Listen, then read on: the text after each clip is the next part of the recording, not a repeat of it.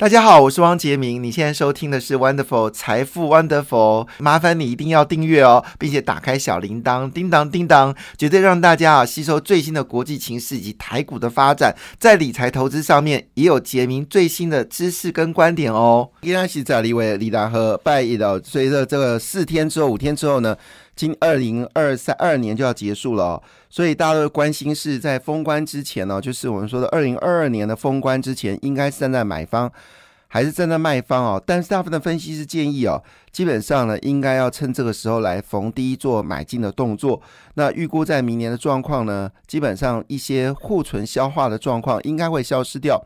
那美国的经济的问题呢，基本上应该是一个持稳的角度来做呃观察哈。那礼拜。五的美国股市呢，终于迎来了比较像样的一个上涨。那我们知道，十二月份以来呢，其实美国股市是跌的哈。那到这个十二月二十四号之前呢，下跌的幅度有百分之六。但是呢，礼拜呃五的美国股市呢，虽然是圣诞节期前夕啊，依旧是有开盘哈。那这开盘非常的戏剧，因为一开盘的时候是下跌，受到能源价格上涨是下跌的。但是呢，紧接着就是密西根大学呢公布了消费者信心指数呢，公布出来数据呢比预期来好，使得尾盘股市呢是走高的。当然涨幅是非常有限的啊。其中道琼工业指数呢是上涨一百七十六点，涨幅是零点五三个百分点。标准五百指数呢回到了三万八千四呃三千四百三千八百四十四点，那么涨了零点五九个百分点。纳斯达克呢勉强还是站在一万点的上方啊。那么是收在一万零四百九十七点，涨了零点二一个百分点。非半指数呢，只是收在两千五百三十五点四九点，涨二点一六点，涨幅是零点一九个百分点。礼拜五的这个中国股市呢，基本上是平均是一个下跌的一个状况，那跌幅当然有限了。不过，相对于就是韩国而言，中国股市跌幅是相对比较有限的。韩国股市在礼拜五则是大跌了一点八三个百分点，主要是。韩国也公布了韩国版的晶片法案呢，大失所望，使得整个韩国股市呢是大跌的哈。那加上美光呢公布了就是裁员的消息，也是记忆体染上了一股寒流。那我们知道韩国呢也是全球最主要的记忆体的公司，呃，所以呢在礼拜五呢是大跌了一点八三个百分点。日本股市则是因为日元持续的升值哦。加上呢，日本公布了最新的物价指数，高达三点七个百分点哦。那么核心物价指数呢，也到二点六个百分点，都双双超过了日本央行可以忍受的范围。所以估计呢，日本可能会解除宽松货币政策，甚至有可能会升息，造成日本股市呢最近跌势相当的凶猛。那么昨天呢，在礼拜五呢是下跌一点零三个百分点，位置收在两万六千两百三十五点。至于之前的高点三万点来看的话呢，其实有将近有四千点的一个差异值哦。欧洲股市呢，受到美国的企业财报，尤其 Nike 的财报，所以呈现一个温和的状况。德国股市上涨零点一九个百分点，英国股市则是持平，法国股市小跌零点二个百分点。亚洲股市呢是马来西亚上涨零点四三个百分点，印度股市呢则是下跌一点六一个百分点。进入十二月份以来啊，印度股市是跌多涨少，这也是比较特别的一个状况。那么今天在开盘前呢，有五个。国际事件呢，可能会让大家说了解一下。第一件事情呢，当然，呃，今年圣诞节是适逢周日，好，美国股市呢周一会放假一天，就今天晚上美国股市不开盘。那么欧洲股市呢，也是周一是休市的哈。那英国、澳洲、纽西兰、香港股市呢，周一跟周二都是休市的。好，但是呢，上海、东京、首尔跟台北当然是照常交易，因为台湾没有放圣诞节。那以目前来看呢，主要是因为美国公布了密西根大学消费者信心指数哦，家庭对于经济乐观度呢是有增加的，同时间对于通膨的预期呢，已经比二零二一年六月份以来呢更低，指的标本五百呃标普五百指数跟纳斯达克呢则是走高的一个格局哦。那当然，台积电基本上还是下跌，跌了零点五个百分点，所以今天还是要观察台积电有没有机会稳定下来哈。那以目前为止呢，事实上整个经济数据显示，好，美国的状况呢还是一个稳定的状况，所以人非常关心哦，就是礼拜二到礼拜五哈，礼拜二刚礼拜五有没有机会美国股市有机会上涨？那如果有机会上涨的话呢，其实对于年终奖金来说呢，基本上是一个很好的消息。那事实上很多的人都已经拿到了年终奖金哦，在美国很多年终奖金都是圣诞节前发放的，让大家有个好的圣诞节。另外一部分呢，就是有关债券部分。那我们知道，今年呢，就是受到美国强势升息，不论你是美国政府债，或者是投资等级的债券，或者非投资性债券或新兴市场债，基本上跌幅呢是从十四到二十五个百分点都有。那以目前为止呢，整个大户呢已经开始重拾买进债券了，预估明年债券的价格应该有机会上涨。同时间呢，不动产证券化呢也开始止跌回升哦。那么据了解呢，事实上今年美国因为经济有回来的一个状况，那么房地产租赁的状况又恢复到一个上涨的格局。所以呢，在这次的一个状况之下，看得出来就是股票下跌，但是不动产证券呢价格已经开始翻扬了，主要是以美国为主，欧洲还是要持续观察。另外就是中国的疫情急升哦，对苹果跟特斯拉的销售呢，已经产生了重大的打击。据了解，特斯拉上海工厂呢，已经开始要停止生产了，比原定时刻呢提早一天了。那么会放六十天呢，也是大家所关心的一个焦点。那红海部分，红海部分呢，那因为受到就是美国呃中国的苹果销售下滑，所以使得红海呢稍微呃。担忧的程度有降低，但是目前为止呢，苹果是希望红海呢紧急的把 iPhone 14的产能呢能够移转到印度哦。那现在目前为止已经开始关注到这样的一个消息。另外一部分呢，就圣诞节受到呃北美受到冬季暴风雪，所以以目前为止呢，可能旅游的部分呢有开始放缓的一个状况哦。这是在国际间的几件重要事情。对于台股部分来看的话呢，选择权则是充分反映目前的一个状态。选择权部分呢，主要是来自于四大方向，选择权的交易非常的火热。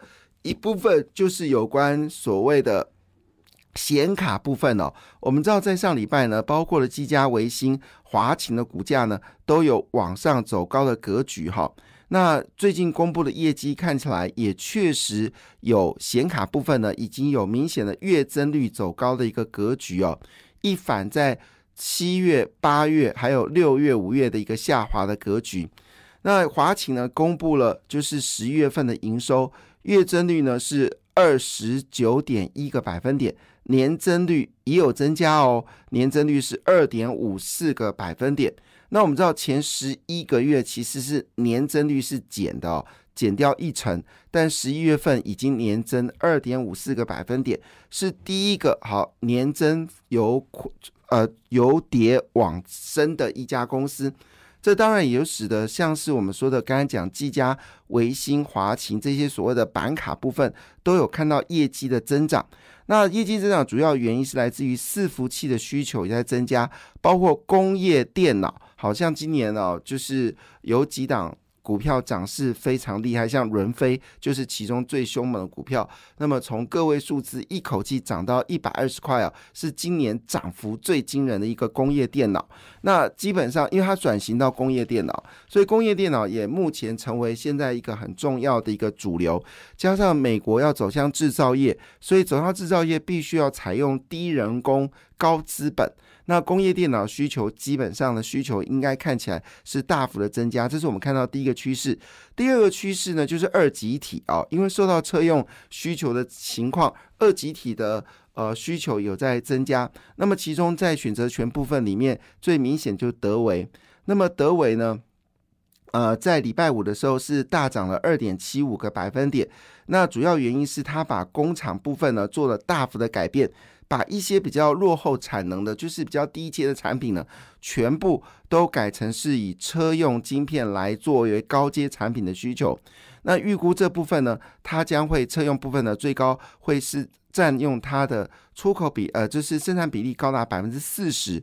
所以看得出来，车用的二级体部分是另外一个在选择权里面的热点。第三个就是钢铁了。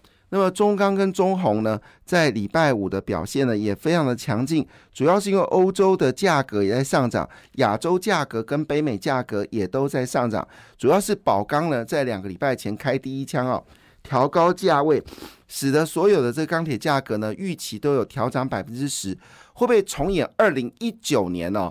钢铁股在第一季大涨的可能性呢？基本上现在已经有这样的气氛哦。现在有些连带就是包括了散装货运的报价呢也走高。那么从澳洲呢拉抬所谓的煤矿跟铁矿砂的这个状况呢又开始明显的一个复苏哦。所以中红部分呢，预估明年销量会成长百分之十，达到一百九十八点五万吨，报价呢会在第四季筑底啊之后呢回升，预估明年税后乘以每股呢会到零点九三元。好，这是明年整年哦，基本上会有机会回升哦。所以呃中这个中红的股价呢在腰斩在腰斩之后呢，最近有开始上涨了。这是我们看到第三个方向是钢铁，第四个方向呢就是药品了啊。那么药品呢，在选择权里面最热的就是大疆跟宝林富锦啊。现在最热的是大疆跟宝林富锦，大疆是八四三六，宝林富锦是一七六零哦。短线上面来看，生技医药股呢确实得到追捧。那这个追捧的部分呢，其实最关心的股票是哪几档股票呢？好，今天呢，在呃，就是经济日报的 C 二版里面有特别点名。就是这五家公司呢，这五家公司被点名是有机会持续走高的。当然，当然，最近大家最担心的是有买到就是呃南呃南呃几个医医药类股啦。不过话说回来，呃，经济日报呢点名了这四档公司呢，可以稍微留意。这五档公司可以留意哦，分别是一七九五的美食，六五八九的台康生。还有四一六二的智勤跟四一一九的续付，好，那因为耀华药是亏钱呢，所以我就不讲啊。虽然今天今日报把它列为五档值得持有的公司，好，主要原因是因为预估哦，其中台康生是预估呢，因为台康生背后有郭台铭的投资，那预估呢，它在二零二六年到二零二八年呢，基本上 EPS 可能会高达八到十一块。那现在 EPS 就有零点四四元，但因为有未来的预期，所以股价呢是缓步的一个走高。那智勤呢，其实今年 EPS 只有三点三八元，但是预估呢，它的欧亚的新药，特别是胰胰脏癌新药，好，在中国大陆已经纳为健保，明年会有获利的营收，所以今年的获利虽然只有三点三八，但股价也持续的一个飙高。另外就是续付，续付其实今年的 EPS 就二点七九，但股价已经到九十五点三元。它主要原因是因为整个泸州厂的产能开始持续的增加，这是有关今日日报所提供的好建议啊。那今日日报呢，在呃，这是礼拜一的哈。另外呢，礼拜一呢，A 五百呢也对所谓亚洲的股票，呃，就是制药股部分也提供了建议啊。那这建议的公司，当然南光最近的涨幅有非常惊人哦。那其实现在最关心的应该是乙酰氨酚哦。乙酰氨酚呢，就是我们说的头痛药的一个制药。那因为呢，现在乙酰氨酚呢，现在变成是最呃最著名被关心的，因为主要是因为普拿疼已经买不到了，所以呢，对于乙酰氨酚来看呢，就变成是主流的类股。那乙酰氨酚呢，主要有两家公司有在生产。一个就是永信制药，它拥有乙酰氨酚的感冒跟止痛学名药的产品，那目前供应是良好。另外是信辉，信辉呢也有乙酰氨酚成分药品跟其他的感冒药，还有镇痛解热药品，那补足安全库存，供应也是充充足的，就是信辉。那另外一部分呢，就是呃抗生素的部分，就是森达。那森达呢，目前为止也稳定的出货。好，另外就是剑桥了，因为剑桥有艾克谈，好预估呢销售量也会大幅的增加，所以呢基本上亚洲企药厂呢对于药股来说是有机会走高的。感谢你的收听，也祝福你投资顺利，荷包一定要给它满满哦！请订阅杰明的 Podcast 跟 YouTube 频道财富 Wonderful，感谢谢谢 Lola。